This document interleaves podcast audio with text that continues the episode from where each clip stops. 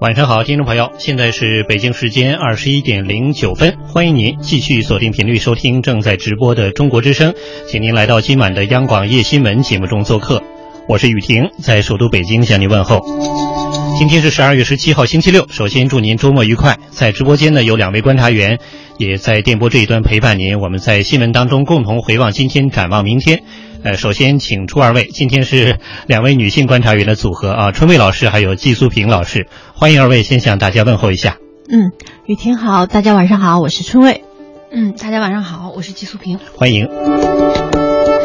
今天虽然是个周末，但是相对来说，我们在北京啊，包括北方一些地区的朋友，都会有一点点的这个不太舒适的感受。为什么？因为这个天气啊，今天也是。呃，像北京、包括天津等地启动这个红色预警的第一天，呃，准确来讲，从昨天晚上八点就开始启动了。呃，这两天呢，大家关心的是这个红色预警，还有就是空气的质量。而且这一次，这个空气质量不仅是重度污染，还延续的时间比较久。呃，今天二位老师来我们台里上班的路上，呃，戴口罩了吗？春伟老师。呃，路上是戴的口罩，因为我坐地铁过来的。啊，呃，反正就是在路面上，大家好像都是口罩对口罩，然后地铁里还好一点。哎，是是这个感觉。呃，季素平今天开车了吗？我今天。单号，所以我今天能开车。今天呃十七号，对单号能开。对，所以我开的车来的，然后所以比较幸运吧。今天我还能开车，今天我不能开车。节目结束了之后还能再开车回家，然后但是我今天是在从我家到我车的这个位置上，我还是戴了戴了口罩，因为那个一方面就是空气的质量不是特别好，另外一方面不不知道什么原因吧，可能是就是最近一段时间身体也不太好，所以。专门戴了一个口罩，哎，可能不少朋友都会有相同或者是类似的感受啊。呃，虽然说我们说起来有一点谈笑风生，其实也希望借助这样的情绪舒缓一下您紧张的这种感受。毕竟天气这个空气质量状况一不好啊。呃，我个人也这种感觉，肯定会影响到您的情绪。关键是它会影响我们的身体健康，所以说共同来应对这样的这个重污染天气来袭，这是大家共同的一个责任所在了。那么从昨天开始呢，京津冀及周边地区今年十月份以来第六次大范围持续性的雾霾天气过程拉开了序幕，重度污染的空气质量状况将会持续到。下周三，那么这也是入冬以来持续时间最长、污染程度最高的一次大范围的重污染天气过程，而且影响到了北京、天津、河北、河南、山东、山西等大面积的这样一个区域。那么气象部门预报，预计明天霾还将持续加重，而且呢，十九号的夜间到二十一号是最重时段，五个省市部分地区有重度霾。您那里的天气状况如何？这两天您的生活有哪些改变？也欢迎您参与到我们节目当中。呃，欢迎您来到中国之声的微博留言。那么，来自环保部的最新调度情况显示出，截至目前，北京、天津、河北石家庄、山西太原、山东德州、河南郑州等二十三个城市发布了红色预警；河南平顶山、山西吕梁、山东济南等十七座城市发布了橙色预警。各地的应急减排措施也在持续的升级。高级别的预警联动是不是能够遏制污染的发展？各种减排措施影响几何呢？那么今天迎来了红色预警的第一天，各地的最新情况又是怎样的？我们这一小时之内的央广夜新闻就将重点关注。呃，这个时间我们首先通过央广记者杜西蒙的报道来了解一下整体的概况。随着污染界限一路向北，北京空气质量 AQI 指数十七日持续走高。地处京津冀中南部的河北，今天不少城市更是达到严重污染级别。根据中国环境监测总站空气质量发布平台信息显示，下午三点，北京平均空气质量 AQI 指数达到两百八十二，首要污染物为 PM 二点五。石家庄成为河北第一个污染破表的城市，以扬尘为主的细颗粒物是污染的罪魁祸首。河北廊坊、邢台、山西晋城、临汾等城市空气质量也超过三百。天津、保定、唐山达到重度污染水平。石家庄市民小王走在路上，觉得空气有点呛眼睛，嗓子也非常难受。一回到石家庄，这就雾蒙蒙的，就感觉空气里好多灰尘，呼吸的时候嗓子感觉特别不舒服。河北省气象台工程师赵庆海预计，明后天空气质量还可能继续走差。十七号到二十一号期间呢，空气质量状况呢也将持续加重，中南部大部分地区也将达到重度到严重污染。局部地区小时 AQI 指数不排除个别时段是出现爆表的可能性。从十六日晚上八点开始，包括北京、天津在内的十多个城市已经启动单双号限行措施。即便是周末，地铁等公共交通仍然承受较大出行压力。北京市民卢小姐。下午两点半坐的地铁十号线，三点的时候坐的地铁六号线，车厢里头已经基本上挤到了没有地方下脚的地步。为了控制扬尘污染，石家庄要求所有企业露天堆放的散装物料要全部上盖。并增加洒水降尘频次。石家庄某楼盘工地负责人：我们制作了两个洒水车，每天安排两个专人对整个的施工空地的环境呢进行洒水呀、清扫啊。然后在整个环形道路每隔十米设了一个水龙头，这个水龙头也是用于这个扬尘、降水和道路的一些冲洗。为何此轮雾霾影响范围如此之大？中科院大气物理研究所研究员王自发说。今年入冬以来，虽然有一两次较强寒流，但总体来说气温湿度偏高，逆温较强。冬季因燃煤取暖增加的污染物确实较难扩散。这一次过程啊，它是一个回温的过程，后面今天会很暖。在整个的太行山以东、燕山以南，整个的这个华北平原，一直到了这个就郑州啊以北，这个整个的区域啊，只要没有大范围的天气系统移动的话，这个范围的空气啊。它是一个整体，所以说那个污染团呢就会来回在这个里头，就像揉面似的，所以在不断的累积，你这个气上的这种条件在这个区域上是很不利的。根据环保部发布的消息，目前北京、河北、山东、河南等地已经对应急减排措施落实情况开展检查。北京要求相关停限产企业在十六日二十点前相关措施要落实到位。今天重点检查散煤、采暖锅炉、工业企业停限产、高污染源排放机动车等。并利用在线自动监控系统，加强对高价污染源的监管。河北省内水泥、铸造、钢铁、火电、焦化等重点行业和燃煤锅炉实施停限产措施，不能稳定达标的，一律停产整治。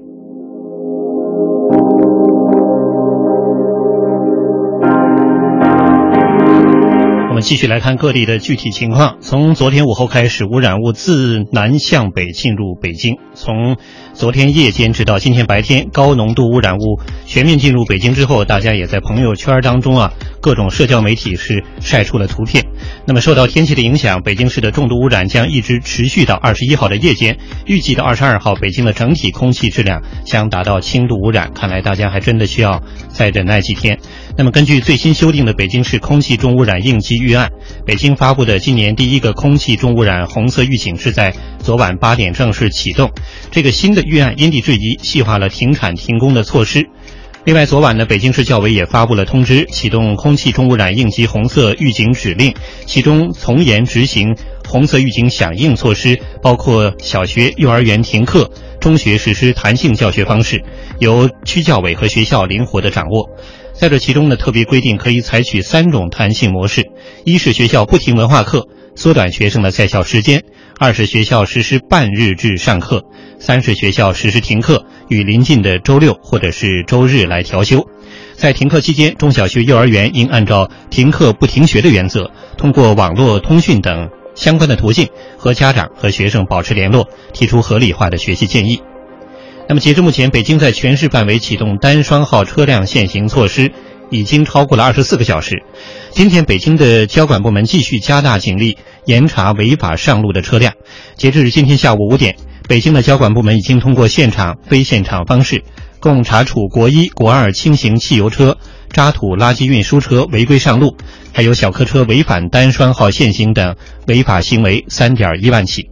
与此同时呢，北京市各区各相关部门组织执法力量，从昨晚开始，连夜对施工工地、停限产目录企业等等进行相应的执法检查。面对来势汹汹的雾霾，北京市多部门也出台措施及时应对。从十六号开始，北京市环保系统通过路检、遥测、入户和进京口检查等方式，加大对超标排放车的查处力度。城管执法局加大了取缔露天烧烤、露天焚烧以及查处无照经营燃煤的力度。十二月十六号二十点至十二月二十一号二十四点，北京市启动国一、国二轻型汽油车在北京全市进行国三及以上排放标准机动车单双号行驶措施。北京市环保局应急管理处副处长刘伟。在空气中污染红色预警期间，呃，我们要组织有关单位呢，采取相关的这个应急措施，尽可能的减缓这个污染物的这个积累程度。目前，北京地区的整体大气扩散条件依然不理想，污染浓度还会进一步积累。环保部门表示，各项减排措施要不折不扣的执行，要采取更大力度降低污染物峰值浓度，缩短污染持续时间。根据目前观测，预计二十一号后半夜受冷空气影响，京津冀地区空气污染扩散条件将逐步转好，大范围雾霾天气将结束。今天，北京市全市的环保系统通过路检、遥测、入户，还有进京口检查等相应方式，共处罚超标排放车辆十八辆。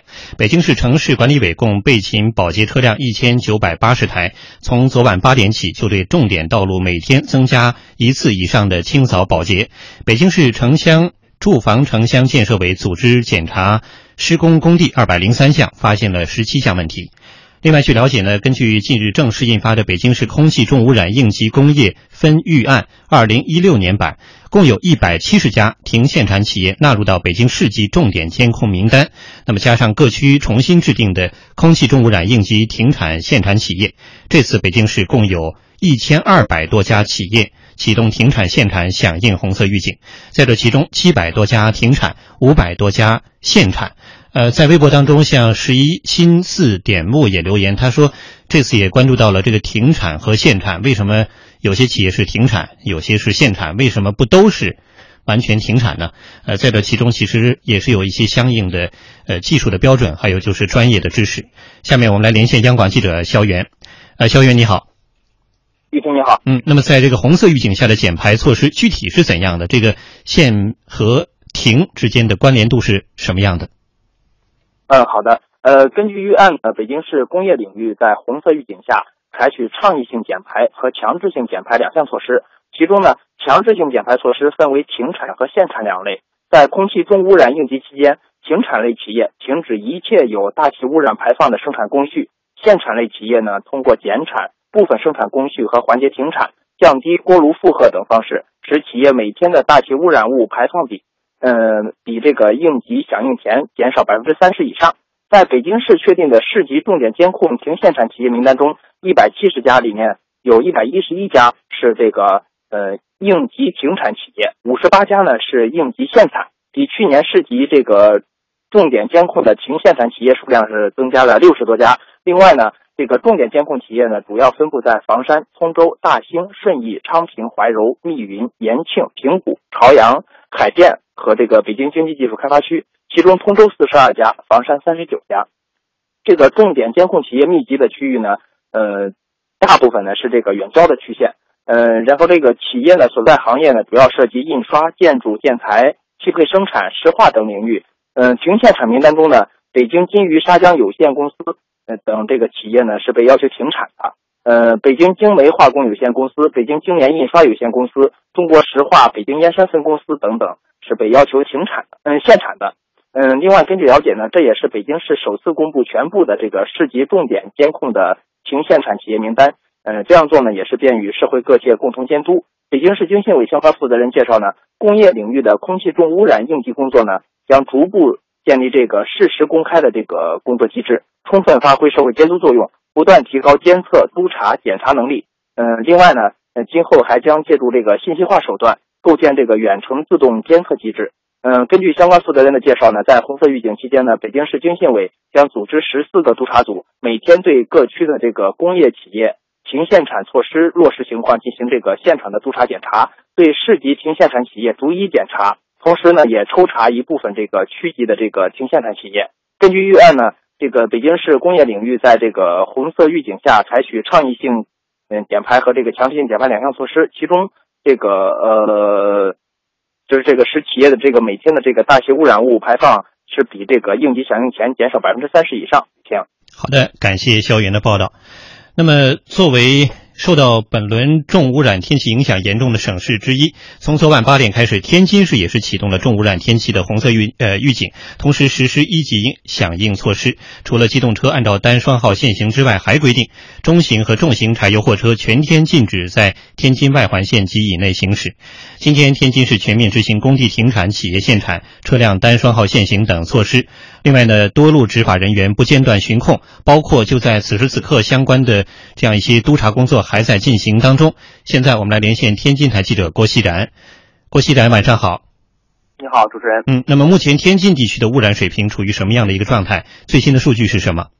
好的，那么从总体上来说呢，天津目前的 AQI 指数是二百五十七，呃，属于一个重度污染的状态。颗粒物呢是 PM 二点五。那么从各个监测点回报的数据来看呢，整体上说，天津目前的污染形势是北部要重于南部。比如说最北端的监测点，也就是在冀州区，它的这个指数呢已经达到了四百五十一。那么在南部边区的监测点呢，这个数值是二百四十左右。那么从全市这个监测点上来看，最低的指数是二百二十七左右。呃，全市基本上都是在二百三十到二百四十这样一个水污染的水平线上，也就是说呢，还是一个重度污染的状态。那么根据部门和气象部门的会商呢，预计从明天开始，这个污染还会进一步加重。但是目前来看，呃，AQI 指数超过五百的可能性不是很大。主持人，嗯，那么重污染天气对于比如像高速公路、还有机场等等，是不是已经造成一定的影响？呃，除了对于呃交通方面之外，其他方面的影响还有哪些？好的，呃，那么这场中污染天气呢，因为目前来说只是相对单纯的霾。所以来说呢，目前对于交通没有造成太大的影响。呃，天津的这各条高速公路都是处于一个正常开开启的状态，机场也没有因为雾雾霾造成影响运行的状况。另外呢，呃，这一次这个中晚天气当中，因为天津启动了单双号限行的措施。所以来说呢，目前来说，呃，公共交通的流量全天都还是比较大的，呃，那么整个包括公交系统的上座率大概都在八成左右。那么这个呢是今天来说相对比较明显的一个变化。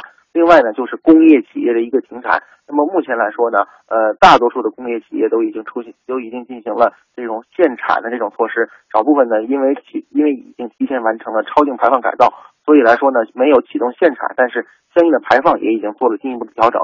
呃，在可能的情况下，尽可能的。降低来减少这个工业生产对于环境的影响。主持人，嗯，刚才我们也提到了，除了这个启动单双号的限行措施之外，呃，天津也是已经实施了一级响应措施，截至目前也已经过了二十四小时。另外呢，相关的这个巡查和督查工作也在进行。那请你具体介绍一下环保部门的督查如何进行？呃，截至目前各项措施的落实情况如何？好的。呃，那么从天津来说呢，实际上整个这个督查是分作为四个层次。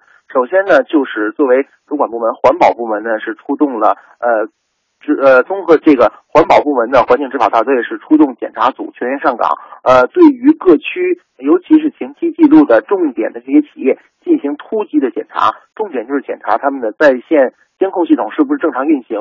呃，排放的数值是不是一致？另外就是减产限产的措施是不是已经落实？那么这是环保部门的。另外呢，环保部门在全市的十六个区一共派出了二十个检查组。那么这些检查组呢是二十四小时住在各区的，他们呢会那根据前期掌握的情况上路进行巡查，去随时的发现点位，随时的去进行治理。那么这是环保部门的一个工作。那么除了环保部门之外呢，包括天津市的像经信委。建委、发改委等等也都成立了各自的执法队伍，呃，派出了相应的人员，对于所辖的这个区域，还有就是行业企业去进行检查，尤其是建筑工地，那么建委是出动了专门的人员，利用在线监控加上这种呃人员巡逻的方式来确保工地都已经停工，不会产生这种重污染。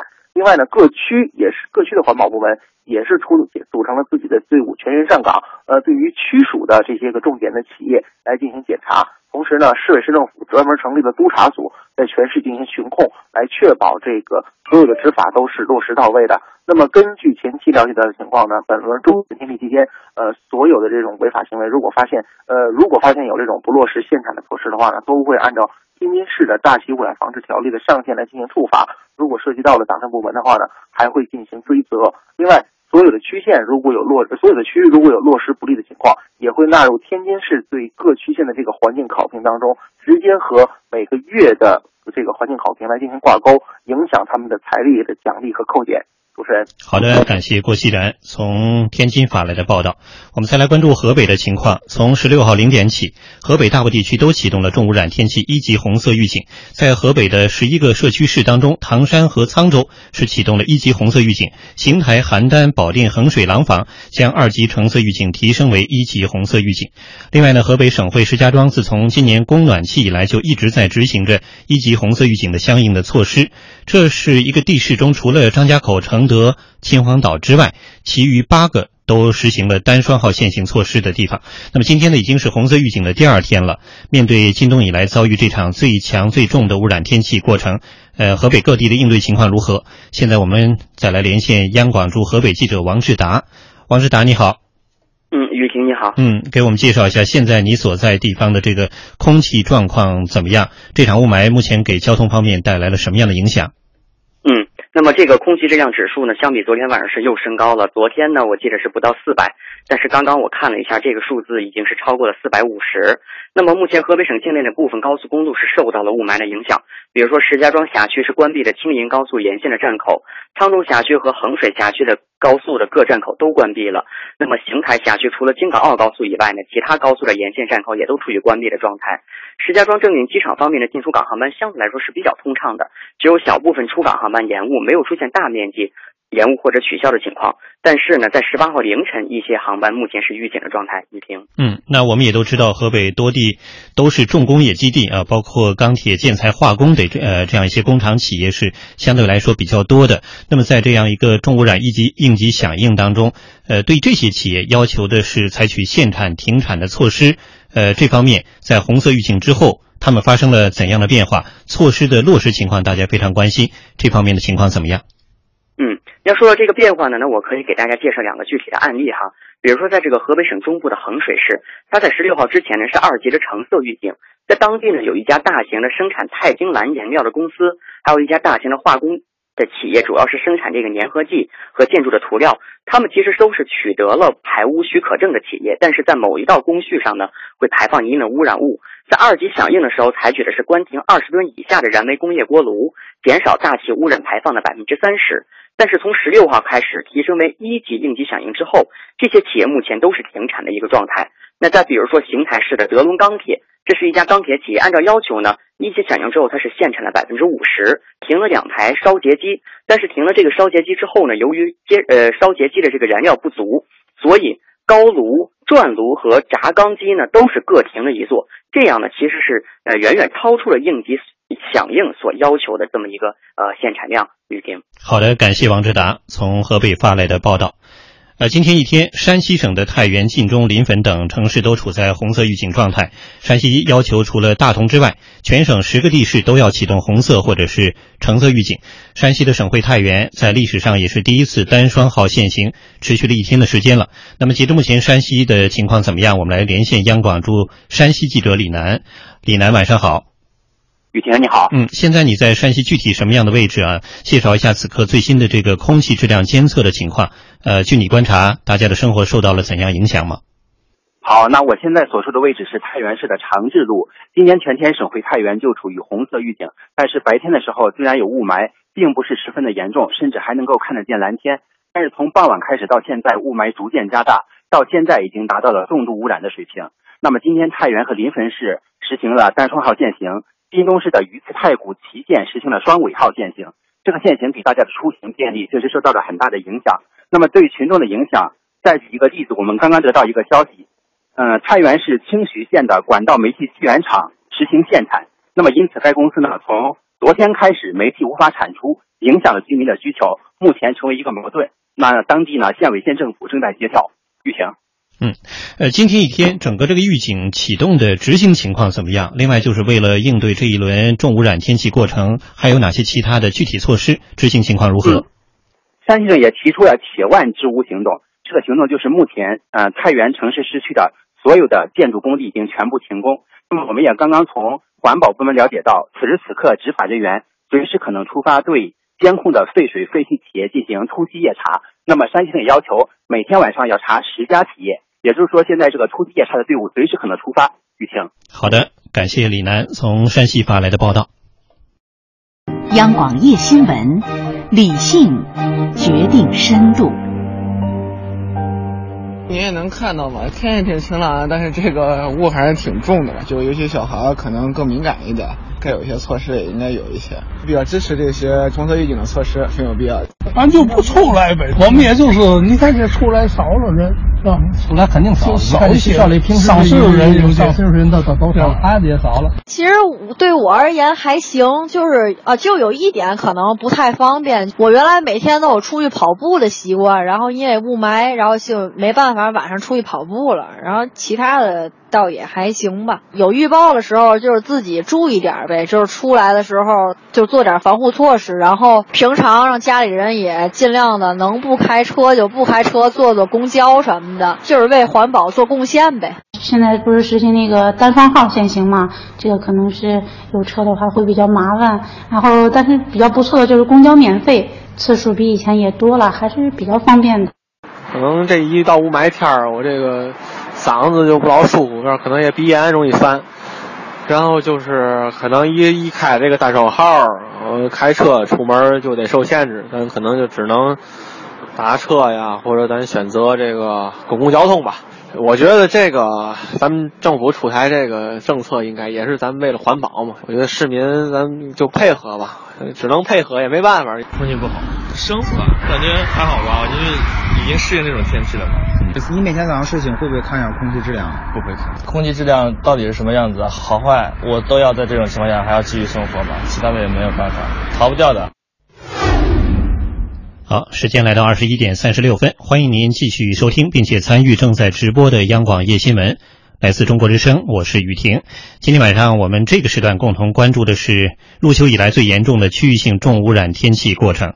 这样一个天气过程覆盖了六个省市、四十个城市，发布了相应级别的重污染天气预警。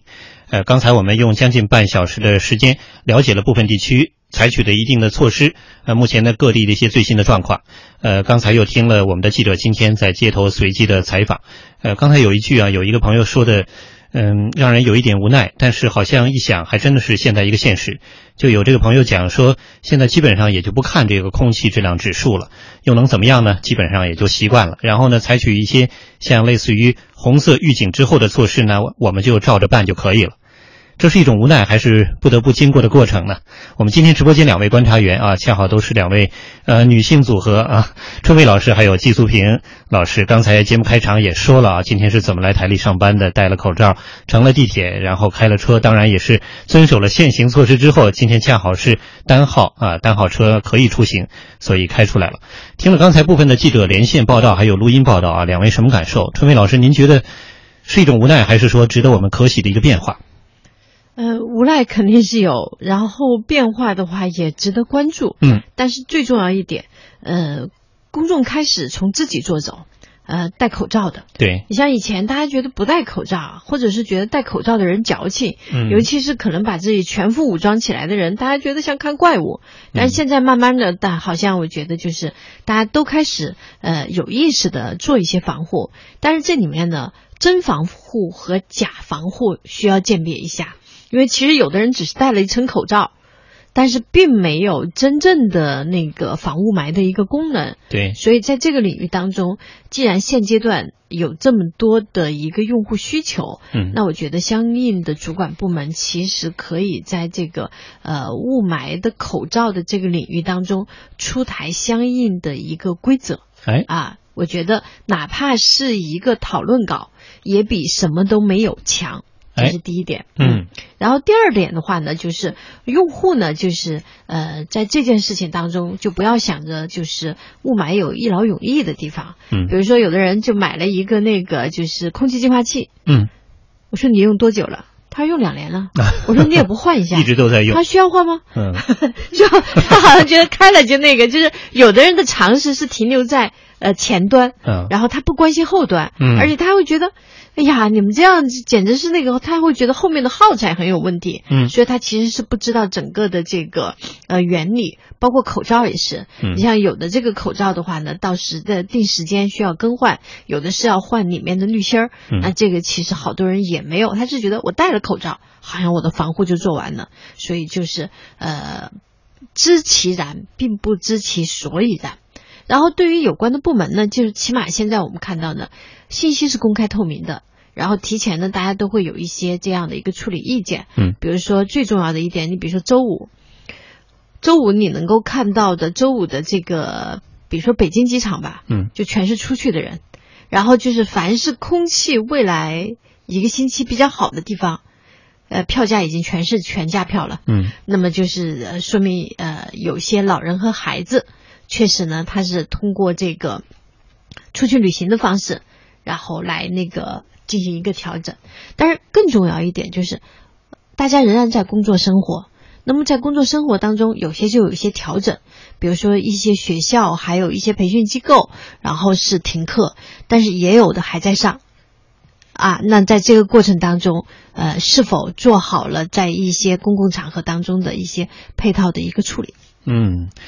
呃，春伟老师帮我们补充了不少，就是大家其实更多关心到自身生活的民生领域的细节问题。这个刚才我们在记者连线报道当中其实涉及的不多，因为往往一遇到这样的情况，我们更多的是关心于政府部门的一些工作啊，包括这个限产、限牌啊，然后各地的这个政府部门的配套措施。但是回到我们每一个人自身如何做好防护，又如何能够更多的为这个减少雾霾或者是让空气质量更好一些做一些贡献吧，这个还真。是讲的不多，这个其实一方面自身要有观念的更新，另一方面也确实也需要有相关的这个部门或者是民生机构、社会组织等等来介入。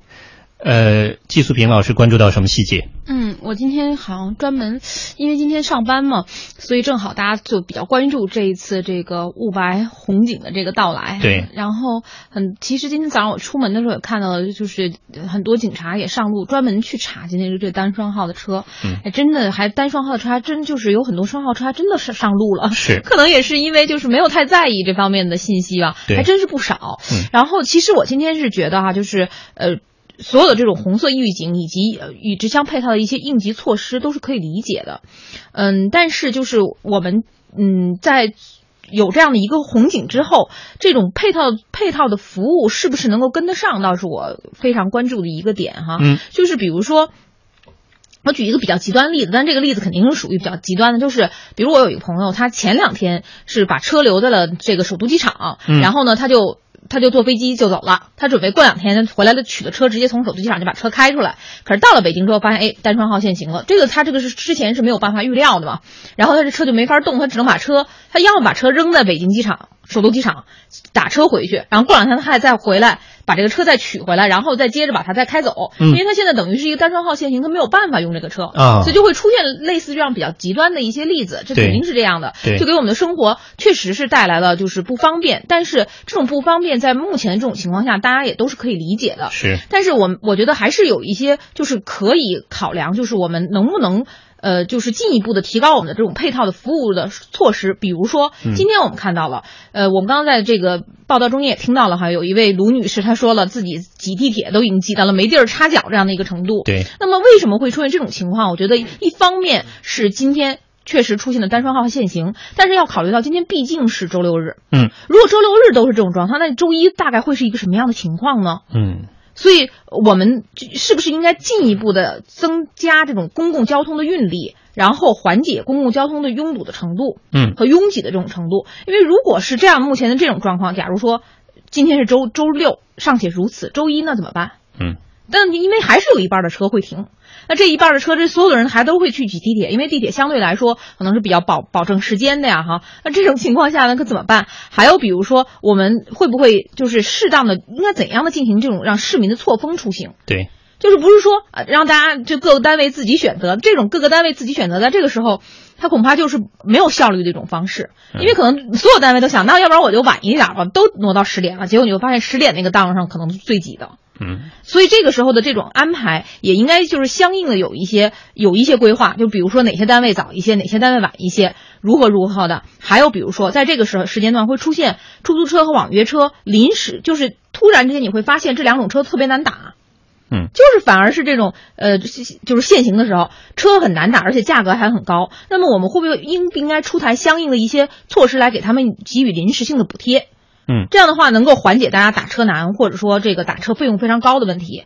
还有一个就是关于学校这个问题。那么现在有很多的孩子现在已经接接到通知了，就是星期一到星期几他都不上课，对，那都让大家在家里头呃在家里头去学习。那这中间就涉及到了一个孩子的接送问题，对，看护照料问题，对，那到底该由谁？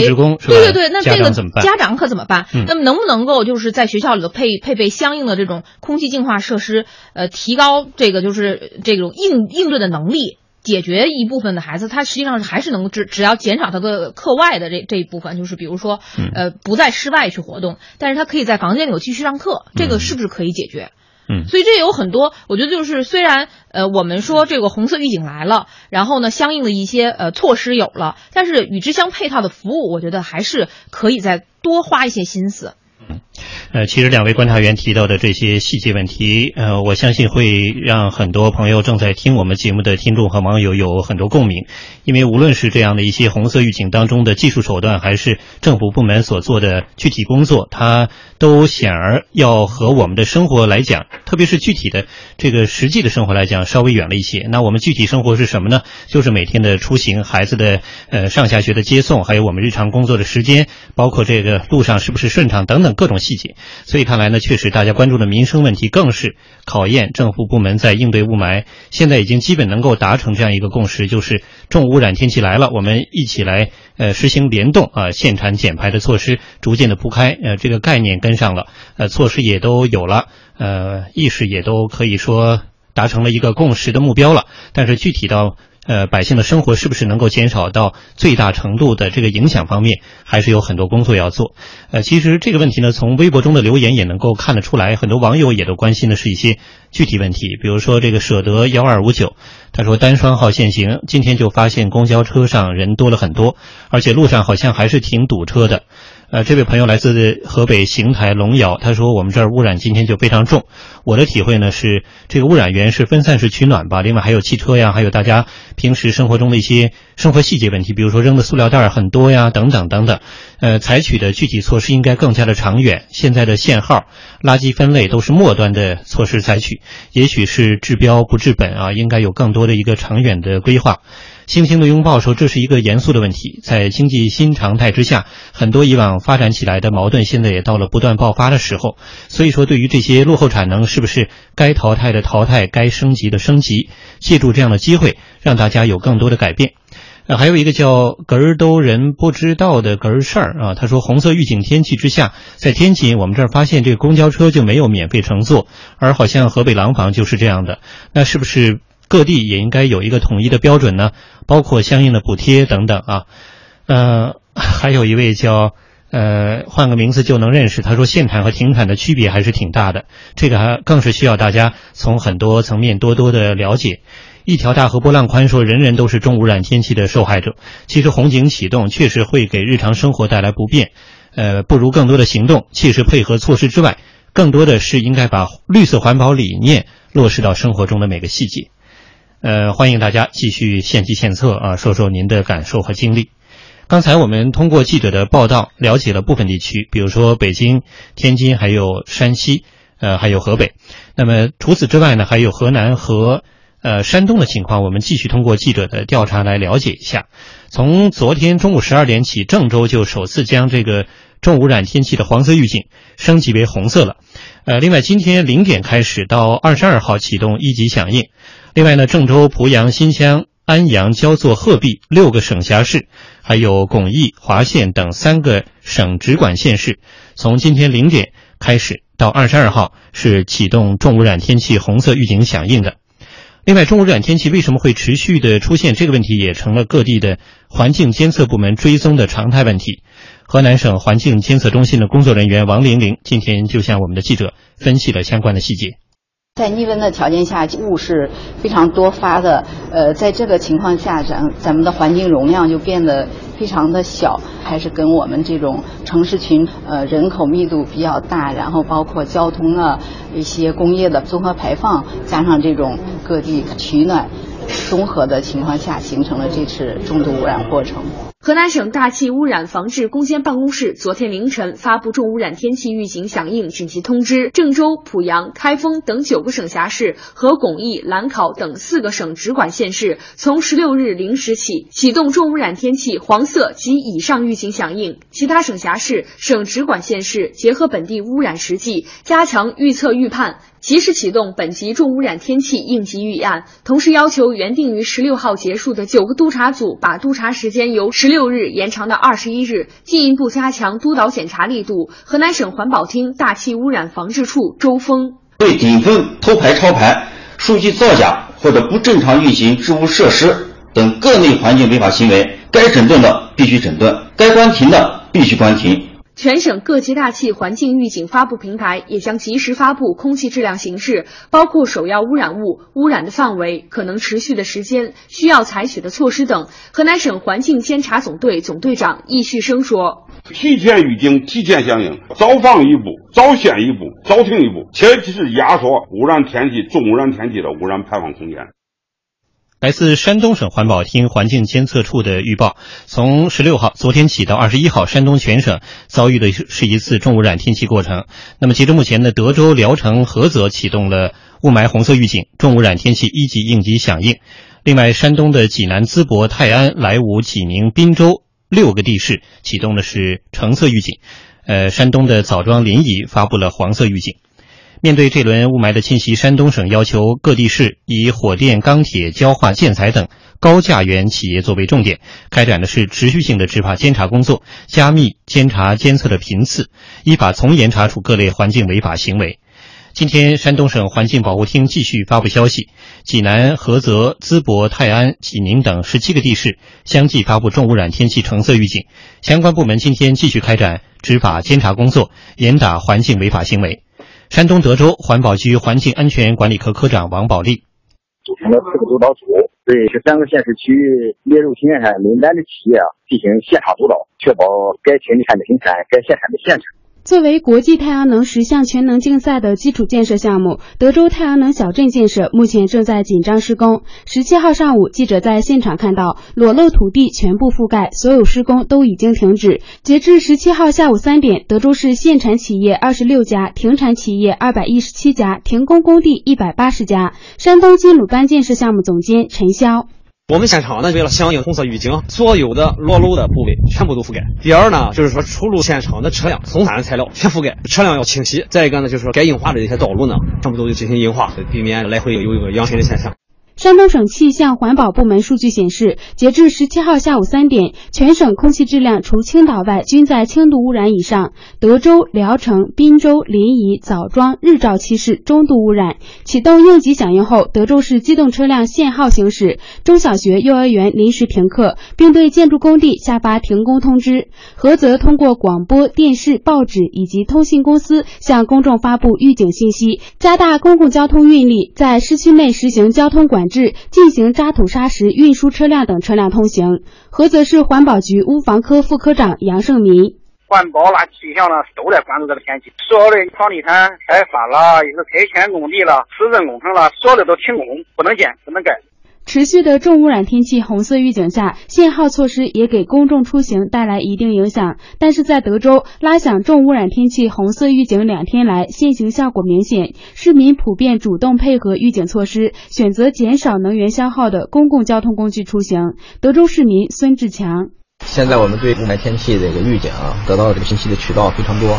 你比如说市中心广场大屏啊、广播呀，特别是现在这个手机微信，能够非常的及时的了解到这个天气的各种情况。我的车是双号，今天是正好是限行单号，所以呢，我是骑着自行车到单位加班。作为一个普通市民，自己呢通过出行啊、限行这方面呢，也能够去理解了。为了保护大家的一个公共环境嘛，我个人做一点那个牺牲啊，也是值得的。山东省环保厅大气处处长肖红介绍，这次雾霾是时间最长、强度最大的一次，提前做好预警防范，随时根据情况随时启动。根据它的这个变化情况，再及时调整预警登记。相应的一级预警都有相应的减排措施，包括倡导性的措施，比如说减少外出。中小学根据情况那个调整它的那个上课安排，还有一些强制性的措施，比如说是施工工地的停工、企业的限产等的。但是这个措施的这个减排力度是最大的一个等级的。的确，这次重污染天气过程是时间最长、强度最大、覆盖最广的一次。那么，为了应对重度雾霾来袭，这一次也是多地联动，各种措施之细，预警程度之高，也是前所未有。那么，除了配合还有支持之外，公众还有哪些意见和建议吗？再来听听记者在多地的随机采访。咱们这个地市限行的时候，我们经常因为获取不及时，可能会被罚扣分啊什么的。呃，还是希望如果说有限行的话，呃，政府能够通过多种渠道、多种途径，来通知让市民早点知道。空气质量看那个他们发的微信说这两天雾霾天气相当严重，学校就甚至就是停课了。其实政府还是有办法能解决这样问题的一个活动，主要是一个冬季有每一家大的生产企业，包括用暖啊、汽车尾气排放，限行可以采取多种方法，采取区域内这些地方限行。再一个还要提倡大家绿色出行，还是应该要加大这个监管监控力度吧。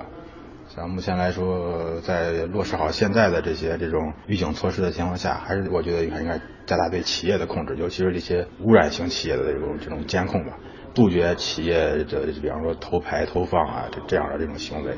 最起码在农村出来一一出来都是蓝天白云，在这天天看着心里都压抑。就现在的天你看还是雾，车可以限号了，停课呢不影响孩子学习吗？那机动车限号感觉也不是长久之计。如果限号了，像那有钱的再买一辆两辆，还是照样开。那个预报雾霾这个摸不着，健康大家都非常关心的。如果因为机动车啊或这个重污染物啊啊都给它停了，不行吧？就这个幼儿园停课对您有影响没？那对呀，他那个抵抗力小嘛，咱大人嘛还知道那个加强防范。我要有那个重污染的车，我都不开了。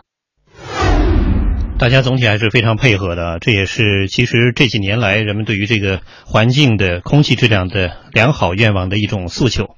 呃，当然，我想一方面呢是公众的配合，但是另一方面还是政府部门应该把相关的工作做得更多、更细、更加科学、更加有效、更加形成于常态的机制化。其实也有不少人感觉，今年这个环保部门发布的预警信息似乎有点多，程度呢也比以往重了不少。